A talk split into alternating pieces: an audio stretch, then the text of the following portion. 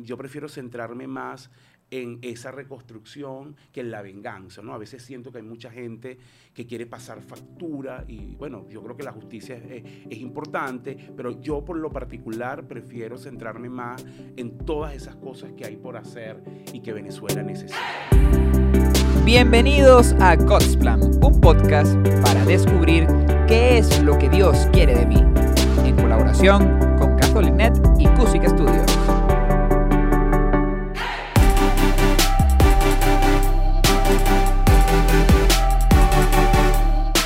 Bienvenidos a God's Plan Podcast. El día de hoy tenemos un invitado especial, a Asdrúbal Oliveros. Yo soy el padre Elías Sayé y tengo el gusto de presentarles a, uno de los economistas que en este momento en Venezuela está siendo más, más seguido y más buscado para entender un poco hacia dónde va este país en, en materia económica. Asdrúbal Oliveros es socio y director de Ecoanalítica, compañía dedicada al asesoramiento en materia económica y financiera en Caracas y América Latina y también escribe artículos de economía en prestigiosas revistas. Asdrúbal, bienvenido, muchísimas gracias por acompañarnos. Gracias, padre, por, por, invitarme a este podcast. Estoy muy complacido de estar acá y, bueno, compartir algunas ideas y reflexiones con usted. Quiero comenzar este podcast con una pequeña historia. Había una vez una joven que tenía muchas riquezas, una joven muy bella, y esa joven poco a poco fue cayendo en algunos vicios.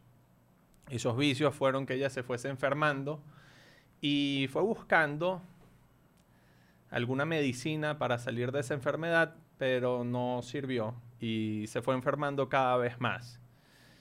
Y esa joven ahorita necesita una medicina que realmente sirva con la cual salir adelante. Y esa joven se llama Venezuela. Entonces me gustaría durante este podcast analizar un poco esa historia, esas riquezas, esos vicios, esa enfermedad y un poco cuál sería esa medicina que esta joven realmente necesitaría para salir adelante. Usted nos pudiera hablar de las riquezas de Venezuela, no solo en términos de minerales, petróleo y que ya conocemos, sino también riquezas en el sentido de los sectores de oportunidad en los que históricamente el venezolano ha encontrado grandes oportunidades. Sí, bueno, me parece súper pertinente el paralelismo que usaste de Venezuela como, como una chica, como una joven y que, bueno, que padece una, una enfermedad, ¿no?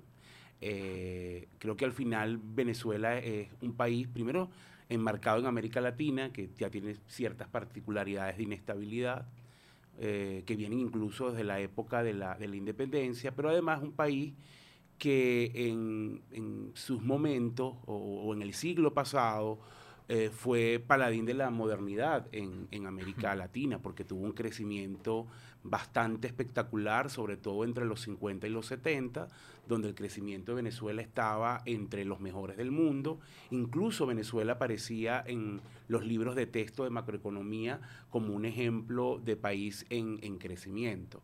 Esta, esta particularidad empieza a perderse en los 70 eh, bueno, cuando empiezan a incurrir algunas reformas que constituyen lo que llamamos los economistas el petroestado, es decir, el Estado se hace muy grande, muy rico y genera algunas distorsiones, y esas distorsiones nos han traído hasta acá para resumirlo.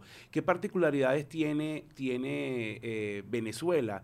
Venezuela ha tenido pues una población muy bien formada, uno de los mayores logros de la democracia ha sido la democratización de la educación, la presencia de universidades públicas, de educación pública y que permitía una movilidad social eh, bien, bien dinámica, es decir, personas que muchas veces nacían en condiciones difíciles de pobreza y que gracias a la educación podían salir adelante. Ese fue un signo importante que, tuvo Venezuela, más allá del tema petróleo y lo que siempre nos ha, nos ha caracterizado. Otro tema clave que tenemos como sociedad es nuestra apertura, ¿no?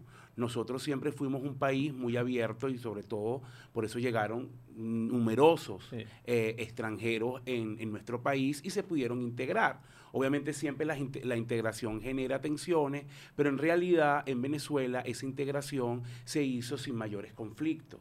Y ese también es un signo súper positivo que tenemos como país, la capacidad de integrarnos, de reconocer al otro, de reconocer al diferente y que se acoplara a nuestras costumbres y por eso hoy vemos, bueno, esta cantidad de descendientes europeos, incluso latinoamericanos. Eh, hoy, hoy la situación es diferente, pero en el pasado nosotros éramos receptores. Yo también destaco ese punto. Otro tema relevante que tiene Venezuela, que es un país que no está marcado por conflictos étnicos o religiosos. No, nosotros vemos muchas sociedades donde las diferencias por color, por raza, por origen étnico, por alguna tribu o, alguna creencia religiosa, marcan tensiones importantes y pueden derivar incluso en guerras. Eso no ha ocurrido en Venezuela.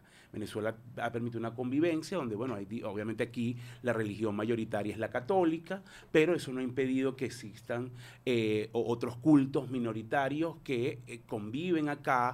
No hay diferencias étnicas o por regiones importantes, más allá de los chistes que podamos hacer sobre los bochos o los maracuchos. Y eso también es un signo muy importante que tiene Venezuela. Fíjate que con todo lo que ha pasado en estos últimos años, que han sido años muy, muy duros, en, todos los ámbitos, esto no ha derivado, gracias a Dios, en guerra civil o en un conflicto armado. O sea, que hay una especie de vocación por la paz en el pueblo de Venezuela, que yo creo que también es un activo que hay que destacar en, esta, en esta dinámica. Más allá de estos elementos que quise empezar por allí porque me parecen que son interesantes como atributos no cuantificables de Venezuela y que, que nos ayudan de cara a futuro en la reconstrucción, Venezuela es un país que más allá del petróleo tiene oportunidades, tiene oportunidades en el ámbito de la, de la agroindustria, ahí tenemos muchos sectores competitivos, pensemos en el cacao, en los camarones, por ejemplo, que hoy está teniendo un auge importante. Tenemos mucho potencial en el turismo. Si Venezuela realizase las reformas necesarias con, con, la, con las bellezas naturales que tiene y con una infraestructura adecuada y unos servicios adecuados, nosotros podemos convertirnos en una potencia turística en América Latina. Es algo por hacer, todavía nos falta muchísimo, pero ahí también tenemos muchísimo eh, potencial. En metalmecánica también tenemos mucho potencial, en todo lo que es la industria energética, petroquímica, plástico, hay muchísimo potencial. Entonces, creo que al final hace falta voluntad y hace falta de alguna manera generar las condiciones adecuadas para la recuperación, volviendo al símil que tú usaste, ¿no? Para volver a tener que esa, esa, eh, chica llamada Venezuela tenga las condiciones de terapia adecuadas que le permitan volver nuevamente a, insertarse en, la vida, en la vida social, ¿no? En este caso, que Venezuela pueda volver a crecer y a recuperarse, que es un poco lo que aspiramos todos. Y en el siglo XX, que, que hubo tanta riqueza, ¿Cuáles fueron esos vicios que de alguna manera llevaron al país a buscar otras, por decirlo así, una medicina eh, económica distinta? Sistémica. Eh, sí, un sistema distinto. O sea, en medio de tanta riqueza, ¿cuáles fueron esos vicios que hizo que el país buscara algo tan diverso para el siglo XXI? Sí, eso es un punto bien interesante. Voy a tratar de, de resumirlo, yo te diría que el, primer elemento fue pretender crecer, por, eh, eh, vivir por encima de nuestras posibilidades. Es decir, lo que ocurrió en Venezuela, por supuesto, se fue degradando con el tiempo, fue que mm, empezamos a tener unos ritmos de vida que no podíamos sostener y que en algún momento eso nos iba a pasar factura. Y eso comenzó en los 70 con expresiones que a lo mejor nosotros estábamos muy pequeños o, acabábamos de nacer del tabarato de Amedó, de las idas a hacer supermercados en Miami, del venezolano como mm, un consumidor que gastaba y que era conocido en toda América Latina por sus altos niveles de consumo. Esa estructura de, de gasto inusitado y desproporcionado bueno, eso tiene un origen y había que pagar la cuenta, como quien dice, no hay almuerzo gratis, es una máxima de los economistas. Entonces eso derivó que en muchos casos nos acostumbráramos a vivir por encima de nuestras posibilidades o de generar lo suficiente para poder vivir. Luego eso nos pasó con Cadivi también. Entonces, yo te diría que ese signo ha estado presente en los últimos años en Venezuela. Pretender vivir por encima de nuestras necesidades, dicho más técnicamente, financieramente, que nuestros gastos estén por encima de lo que nos ingresaba. Eso terminó colapsando el Estado con consecuencias muy duras para, para las mayorías. Entonces, yo te diría que ese es el primer elemento. El segundo eh, elemento es que creo que también se perdió ese eh, mecanismo de contrapeso, rendición de, de cuenta entre los poderes del Estado, los políticos y la sociedad. Hubo como una especie de desconexión. ¿no? En términos de que los políticos pretendieron vivir de espaldas a, la gente, la gente de alguna manera también sintió que se hartó un poco de la política, generó muchísimo rechazo, ah, y empezaron a buscar, como ocurre en muchas sociedades, y todavía lo vemos en, en, la actualidad un Mesías, un Salvador, ¿no? Y entonces, bueno, eso, eso es muy peligroso y creo que los venezolanos tenemos mucho que decir en ese sentido. Entonces creo que también esa desconexión de la política con la sociedad, de las demandas sociales, de que no había mecanismo de cómo canalizar esas demandas sociales, eh, se perdió. El tercer elemento, obviamente, también estuvo ligado a la corrupción y la rendición de cuentas. En buena medida, eh, esos recursos crecientes que tuvo el, Estado venezolano, sobre todo a partir de los 70. Eh, muchos de ellos se canalizaron por vías, o, digamos, no, no, lícitas, alimentaron la, la, corrupción y se generó una estructura clientelar, es decir, de gente que vivía del, del Estado, eh, políticos, eh, ciudadanos, contratistas, que derivó en un sistema de muchísima corrupción bueno, que no se ha corregido y que incluso en mi criterio ha empeorado significativamente. Ese es un vicio que también tenemos que erradicar, solo que la corrupción obviamente mm, tiene una dimensión individual donde tengo mis valores y yo al final tengo unos límites sobre los cuales actuar, pero también tiene una dimensión institucional, es decir, eh, genera una estructura que evita o que penaliza la corrupción. Y eso en Venezuela no existe. Entonces, podemos trabajar en los valores, pero también hay que trabajar en la estructura eh, institucional. Y el cuarto factor que me gustaría también mencionar como, como un vicio y que está en, parte relacionado con el, primero, es pretender vivir eh, eh, del subsidio, ¿no? Es decir, mucha gente se ha perdido el valor del trabajo y de que yo tengo que trabajar y a través de mi esfuerzo es que voy a lograr determinadas cosas. Muchos ciudadanos en Venezuela eh, parten de la idea de que el Estado les debe algo, de que el Estado le tiene que dar algo y por lo tanto siempre esperan una dádiva del Estado. Creo que eso nos ha hecho mucho daño, es lo que algunos llaman populismo, clientelismo. En la medida que nosotros nacemos o nos educamos con esa concepción de que el Estado me debe algo y no en el criterio de que yo debo trabajar para lograr mis propias cosas, eso también genera un daño porque fomenta líderes populistas, fomenta toda esta estructura clientelar que nos ha hecho mucho daño. En, resumen, me gustaría mencionar esos cuatro aspectos como elementos de nuestra idiosincrasia que deberían ser modificados o que deberían ir cambiando. Sí, hay un, un elemento que a mí me sorprendió mucho. Por ejemplo, eh, un sacerdote que trabajó aquí muchos años, el padre Sancajo, él en los años 90, como en el año 93, 94, él quería hacer un colegio en la zona de Filas de Mariches, que es una zona humilde.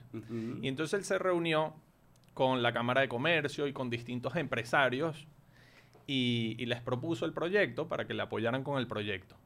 Y ellos le dijeron, pero si en Venezuela no hay pobres Aquí los pobres son peruanos, ecuatorianos, colombianos.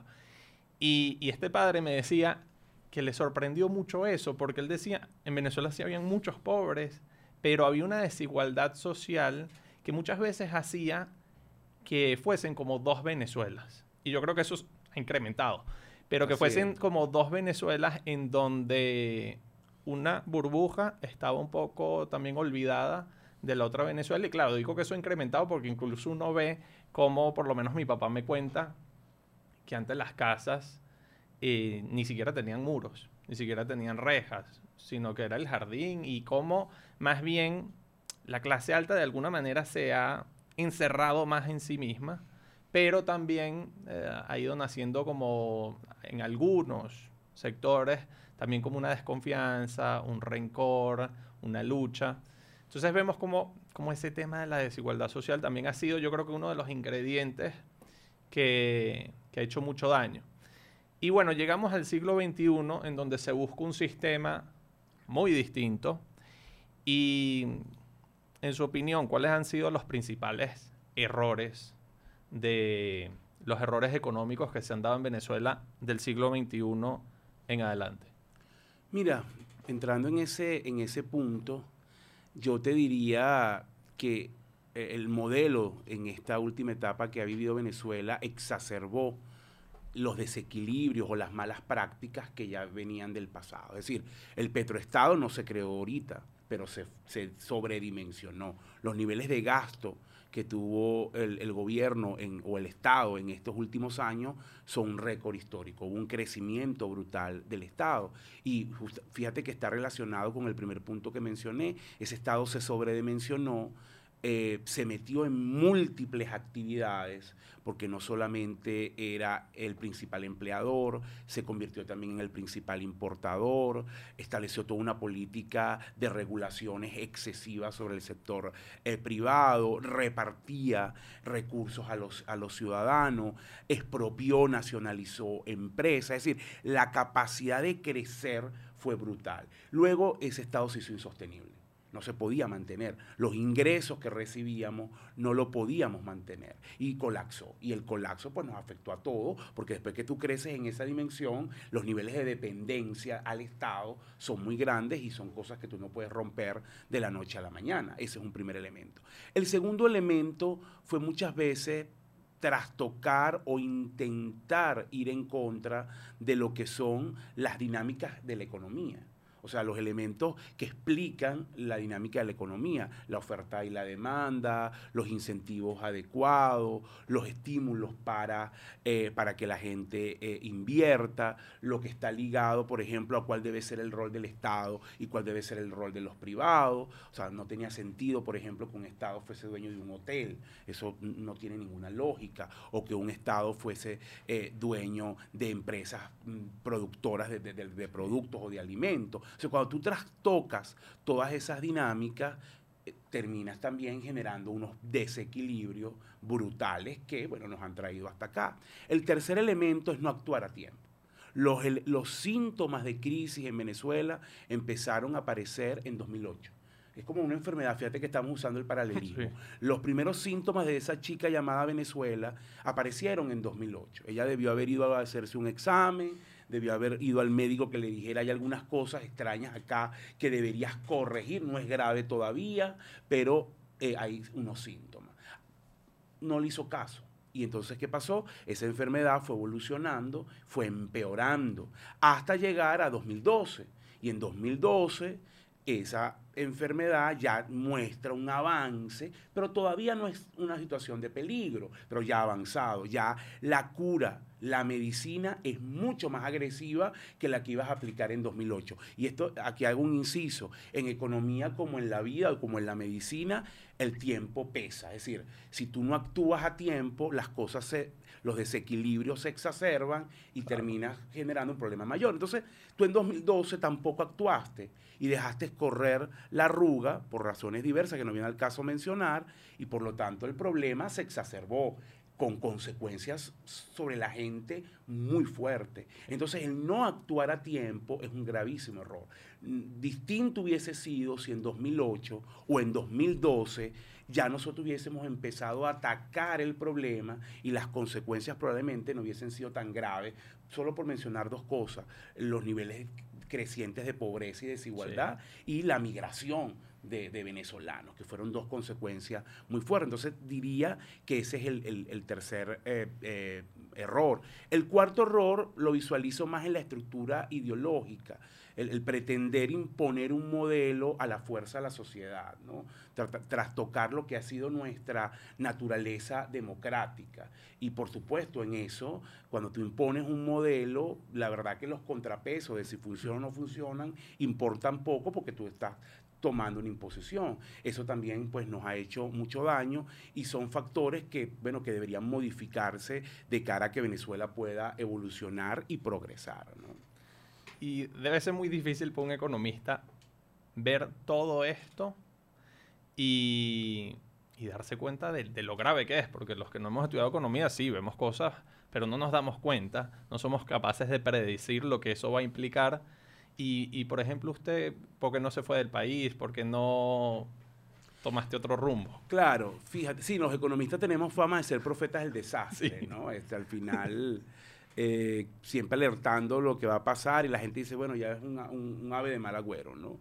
Eh, eh, uno se acostumbra a eso. Bueno, mira, en realidad el, el tema con, con, con, Venezuela, yo estu, estu, estudié, estuve, estuve fuera un tiempo, estudié fuera, volví y aquí he trabajado mm, digamos que me enfoqué principalmente en ayudar a las empresas que se siguen y todavía están en Venezuela a poder manejarse en, en este entorno. Eh, y bueno, también da mucha satisfacción poder ver que, a pesar de la crisis tan profunda, todavía muchas empresas eh, siguen, siguen en pie. Siento que tengo un compromiso con, con el país. En algún momento, por supuesto, eh, pasó por mi cabeza irme y evaluar posibilidades. Al final ninguna eh, se concretó, por lo menos para mí no estaba en las mejores condiciones y seguí trabajando en Venezuela. Gracias a Dios no me faltó trabajo. Eh, a pesar de los años muy duros, en algún momento también participé de todo lo que era la discusión para la reconstrucción, que sigo eh, participando en eso, porque al final, como yo muchas veces digo, yo prefiero centrarme más en esa reconstrucción que en la venganza, ¿no? A veces siento que hay mucha gente que quiere pasar factura y bueno, yo creo que la justicia es, es, importante, pero yo por lo particular prefiero centrarme más en todas esas cosas que hay por hacer y que Venezuela necesita, ¿no? Y eso es un poco el trabajo que he hecho en estos últimos años, acompañar a las empresas, acompañar a la sociedad civil, acompañar a los organismos internacionales pendientes de Venezuela y Ecoanalítica pues ha servido como una especie de, de guía en un país donde hay mucha opacidad en términos de cifras económicas, de números, de ayudar en ese, en ese sentido. Entonces, ha sido una labor muy satisfactoria eh, y que me ha permitido seguir quedándome acá sin, sin tener que señalar que, eh, por lo menos en mi caso, gracias a Dios, no he tenido que hacer grandes sacrificios económicos, ¿no? Pero tal vez a lo mejor un poco sacrificios ligados en la, en la tranquilidad. Obviamente que tú pudieras tener un entorno mucho más tranquilo, eh, no es lo que me ha tocado, pero también tú terminas adaptándote, ¿no? Entonces ya yo, más bien los, los, entornos tranquilos, cuando me han tocado viajes muy largos, ya quiero volver otra vez porque uno se acostumbra a este día a día donde sí. pasa de todo, ¿no? En Venezuela pasa de todo y no te aburres nunca. Me llama la atención que diga eso porque yo más bien pensé que ibas a decir, mira, me da demasiada impotencia ver cómo yo sé más o menos qué se podría hacer y se hacen cosas distintas que no ayudan. Pero yo bueno, creo pasa, que... pasa algo de eso. Uh -huh. Perdona que te interrumpa, sí, sí. pero obviamente sí, pero también yo por lo menos me he enfocado mi energía en, Exacto. bueno, está este entorno, este entorno no es lo que debería ser, pero tú tienes un conjunto de empresas, de actores que siguen luchando para mantenerse en pie. Yo sí creo que mientras el sector privado esté en pie, eh, al pie de lucha, y, y allí es, es, un, es un triunfo y es un mecanismo de contención importante y por eso creo que eh, eh, me he enfocado en dar esas herramientas y esa ayuda Exacto. a esos actores para enfrentar un entorno que no es el mejor. Eso está muy clarísimo, ¿no? Exacto, porque yo me he dado cuenta que muchas personas sienten en Venezuela que están como paralizadas, sienten que realmente no tienen libertad. Es y es verdad que obviamente hay medidas económicas como por ejemplo poder recibir un crédito que hace que uno se sienta más libre, porque claro. con eso pueden salir oportunidades, puedo trabajar. Pero yo soy de la idea de que en lo más profundo de nuestro ser siempre hay una parte en la que uno sigue siendo libre. Total. Y en la que hemos visto ejemplos de personas en una cárcel que pueden en algún en alguna parte muy profunda de su ser seguir siendo libre y seguir creyendo en una buena causa y seguir creyendo en algo que de alguna manera les ayuda a vivir esa circunstancia tan dura de una manera distinta. No, coincido totalmente contigo. Te voy a poner un ejemplo de este ámbito. Todo el boom que ha habido en estos últimos meses con el emprendimiento, con la gente trabajando por su cuenta, ha generado muchas críticas también. O sea, mucha gente y con razón dice, bueno, eso es limitado, eso no genera bienestar, progreso del país, que alguien solamente esté vendiendo una cosa en su casa, simplemente está, es un comerciante, ahí no hay valor agregado. Sí y no, porque coincido en, en línea con lo que tú acabas de señalar, al final cuando alguien decide ser independiente, cuando alguien decide yo voy a vender algo, sea un helado, sea una torta, voy a hacer una torta y la voy a vender a mis vecinos y empieza a ganar su propio dinero. Y no depende de una bolsa, de un subsidio, de un bono, sino que empieza a ver el valor de su trabajo, que ella hace torta, las puede vender, recibe dinero. Y a lo mejor empezó la semana con una torta, pero luego hace dos y luego hace tres. Y este es un caso verídico que conozco, una chica que se me acercó a pedirme una consultoría y yo le digo, wow, ¿y ¿para qué tú necesitas esto? Y me contó su historia. Y fue impresionante. Ella empezó en su barrio con, haciendo una torta durante la pandemia y ya alquiló un localcito y ya tiene gente trabajando para ella porque ya está haciendo al día 20 tortas. De una a 20. Y eso es para mí una fuerza poderosa porque ahí en esa semilla de independencia hay unos cambios. O sea, esa gente empieza a ver, bueno, el valor del trabajo, empieza a entender que los comerciantes no necesariamente son tus enemigos, porque cuando yo empiezo a estar del lado de que tengo que buscar insumos, reducir costos y ver cómo produzco las tortas de forma eficiente, mi percepción cambia. Ella misma me lo decía. Yo acusaba a la gente y le decía que son unos ladrones que venden caro, pero yo ahora estoy acá y entiendo las dificultades que pasa una empresa. Entonces creo que eso es un cambio muy poderoso que mucha gente no le da el valor que está teniendo en Venezuela. Mucha gente está viendo en su propio trabajo, por pequeño que sea, un signo de, independencia y de libertad que yo creo que hay que darle impulso y valorarlo. Claro. Eso es sumamente importante. De hecho, me recuerda a Santo Tomás de Aquino, que no era un economista, un, gran, un, gran teólogo. un gran teólogo. Él decía que la libertad más profunda es la libertad de amar. Si amar es comprometerse por el bien y la felicidad de otro y comprometerse por tu propio bien y tu propia felicidad, esa joven que está vendiendo tortas, ella está amando y tal vez no es libre de muchas otras cosas, pero es libre de comprometerse por su bien y por el bien de, los demás. que dijo ama y haz lo que quiera o qué fue? San Agustín. San Agustín, ¿viste? San Agustín. San Agustín, bueno. Estaba lejito, pero sé que esa frase existe allí, que también complementa a Santo Tomás. Pues. Sí. ¿Y cuál cree usted que es el camino de salida? ¿Cuál es esa medicina que necesita esta joven para realmente mejorar? Bueno, mira, yo creo que en realidad hace falta primero construcción de acuerdo entre los actores de la sociedad, no solamente actores políticos, sino de, otra índole, de la propia sociedad, de la sociedad civil, eh, también obviamente de, grupos que han sido muy afectados en estos años. hace falta construcción de acuerdo, mecanismo de restitución de justicia y de, y de reconciliación. Eso es importante. Yo creo que eso parte del proceso de reconstrucción. En la medida que tengamos esa base y ese acuerdo institucional profundo, eh, Venezuela puede entonces, hablando del ámbito de la economía, que es el que yo manejo, puede empezar a lograr acuerdos con organismos internacionales como los multilaterales, Fondo Monetario, Banco Mundial, para que recibamos ayuda para la reconstrucción, porque demandamos muchísimos recursos para reconstruirnos, no, solos no podemos. También podemos atraer inversiones, como lo dije antes, Venezuela tiene mucho potencial en muchos sectores para atraer inversiones y que vengan inversionistas, que obviamente con Estado de Derecho es que van a venir en masa para, para acá. Eh, hace falta obviamente cambios institucionales, modificar una gran cantidad de leyes para justamente atraer esas inversiones y es posible. Lo que me frustra o lo que lamento es que eso, esa construcción de acuerdo, que es el primer paso, estamos lejos. Y en la medida que no lo hagamos y en la medida que tengamos grupos que quieren imponerse unos a otros, lo que tenemos es un país que crece de forma muy limitada y no al pleno uso de sus potencialidades. O sea, nosotros hoy estamos dejando de lado todas las potencialidades que tiene Venezuela y que pudiera crecer. Eh, eso es muy ahí sí es bastante lamentable, ¿no? Entonces hace falta engranar estos elementos para que nosotros crezcamos con todo nuestro potencial. Es verdad, y eso ha generado mucho ruido, que hoy vamos a, este año vamos a crecer 8%, y parece muchísimo.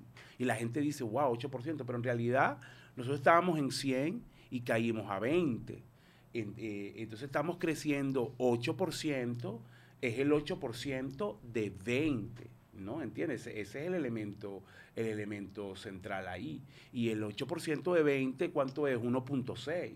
Y 1.6 es pasar de 20 a 21,6. O sea, es nada.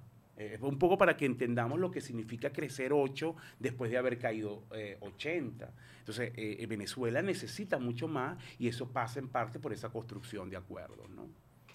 Sí, y una pregunta, ¿hay algún modelo que haya sucedido en otro país, que haya estado en una crisis similar y haya salido adelante, que nos pueda servir como por lo menos para ver un poco de luz? Mira, yo creo que la, la historia de la economía está llena de países con crisis profunda y reconstrucción brutales, ¿no? Y, voy a poner ejemplos que a lo mejor la gente piensa como algo muy grande, wow, pero que se olvidan que pasaron por periodos profundos de crisis. Alemania.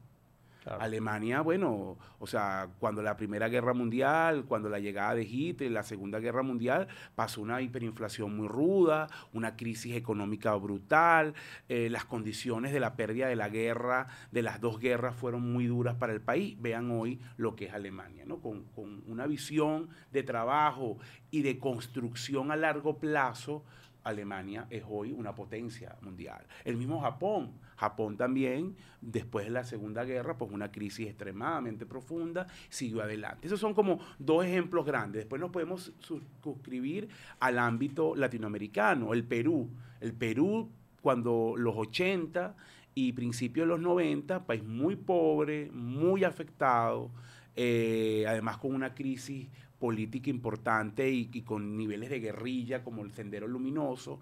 Y bueno, Perú ha tenido pues un crecimiento mm, sobre todo permanente a lo largo de estos años, algo de inestabilidad política en los últimos, pero ha remontado la cuesta en términos de, eh, de mejoras económicas. La misma Colombia un país que en los 80 y en los 90 era percibido como un país de droga, de que ahí mandaban los capos, todo lo que, lo que ocurrió en Medellín alrededor de Pablo Escobar y otros actores del narcotráfico. Mira hoy lo que es Colombia un país que ha mejorado su marca país, un país que, por ejemplo, en términos de música, a mí me impresiona ver cómo Colombia, grandes cantantes, más allá de que te pueda gustar o no su música, están, son colombianos y, y les ha permitido potenciar su marca. Entonces, estos son simples y así puedo pasar mucho más tiempo en, en, el podcast, no es la idea, pero lo que quiero destacar es que uno puede, mucha gente vive frustrada en Venezuela porque dice estamos muy abajo, estamos hundidos, y yo le digo, pero es que podemos renacer. O sea, mira los ejemplos, Perú, eh, Colombia, Chile, el mismo Chile. O sea, sobran ejemplos donde con voluntad, esfuerzo y haciendo las cosas bien, tú puedes mejorar. Yo creo que ese es un mensaje cristiano importante, ¿no? Que tiene que ver mucho con eso que acabamos de celebrar, la pasión, muerte y resurrección. Y yo creo que la vida del ser humano y hasta la vida de los países pasan por esos momentos. A lo mejor en este momento nosotros nos sentimos en medio de una pasión y muerte, es decir, de una situación muy dura, de sufrimiento, de crisis, pero siempre está la esperanza de la resurrección. Yo creo que ese, o sea, un cristiano sin esperanza no tiene sentido.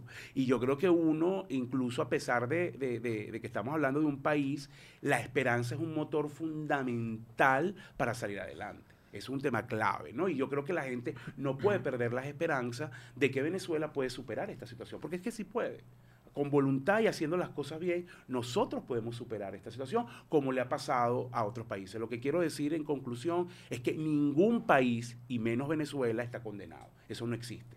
Los países pasan por ciclos, ciclos buenos y ciclos malos. Hoy estamos viviendo un ciclo malo, a lo mejor es una enseñanza del Altísimo que necesitábamos y puede venir un mejor ciclo.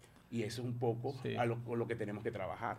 Me llama la atención que hables de valores como el esfuerzo, la voluntad, la esperanza, porque uno no se puede quedar simplemente en la superficie de cambiar un sistema económico. Porque hay países que a veces han cambiado un sistema económico, pero si no realmente cambian los valores que predominan en la sociedad, realmente no se logran grandes cambios. Estos países realmente cambiaron sus valores. Yo, he compartido mucho con muchos alemanes y ellos realmente ven los errores de su historia y están 100% comprometidos en que esos errores no se vuelvan a cometer. Entonces se ve que hubo un cambio radical en sus valores. Entonces yo creo que, que por ahí también está el camino. Y a partir de esos valores, obviamente, se van a hacer muchas, muchas cosas técnicas que se tienen que hacer, pero que nacen de eso, de, del corazón de la persona. Estoy de acuerdo totalmente contigo, porque es que hay una, hay una doble dimensión del cambio.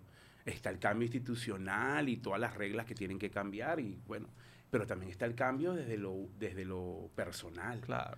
Desde lo que son mis valores, mis responsabilidades, y, y comienza desde el hogar o incluso desde uno mismo, ¿no? el cuidado de uno mismo, por ejemplo. Y muchas veces queremos que el país cambie, pero somos malos vecinos.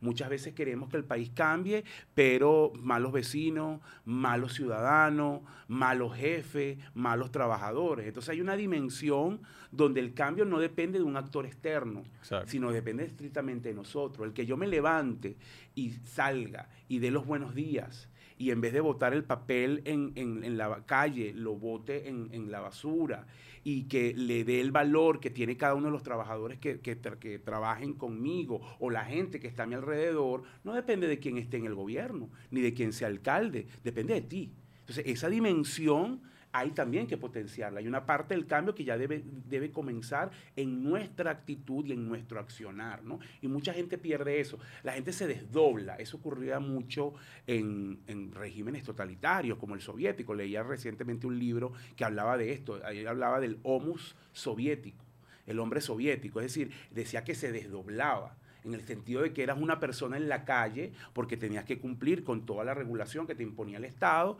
pero fuera de allí eras otra persona. Entonces aquí a veces pasa también esa especie de doblez, ¿no? Entonces somos muy exigentes en redes sociales, el país tiene que cambiar, no sirve, pero a la hora de mi responsabilidad de pagar el condominio a tiempo, de pagar el colegio a tiempo, de no manejar si estoy borracho, de no darle mal ejemplo a mis hijos, hacemos todo lo contrario. Entonces creo que hay que tener un poco de coherencia y entender que hay cambios que comienzan desde uno mismo, ¿no? Exacto. Y desde ahorita. Sí, totalmente de acuerdo. Para mejorar las, las estructuras hay que mejorar a los hombres que están en esas estructuras. Exactamente. Muchísimas gracias por, por este encuentro, de verdad que espero que ayude mucho. Por invitarme, de verdad que estoy muy, muy complacido eh, de haber conversado contigo estos temas, de tener esta visión diferente. He participado en muchos programas, pero bueno, siempre me preguntan más de la parte técnica de la economía y aquí lo hemos abordado desde otra perspectiva y, me ha complacido muchísimo.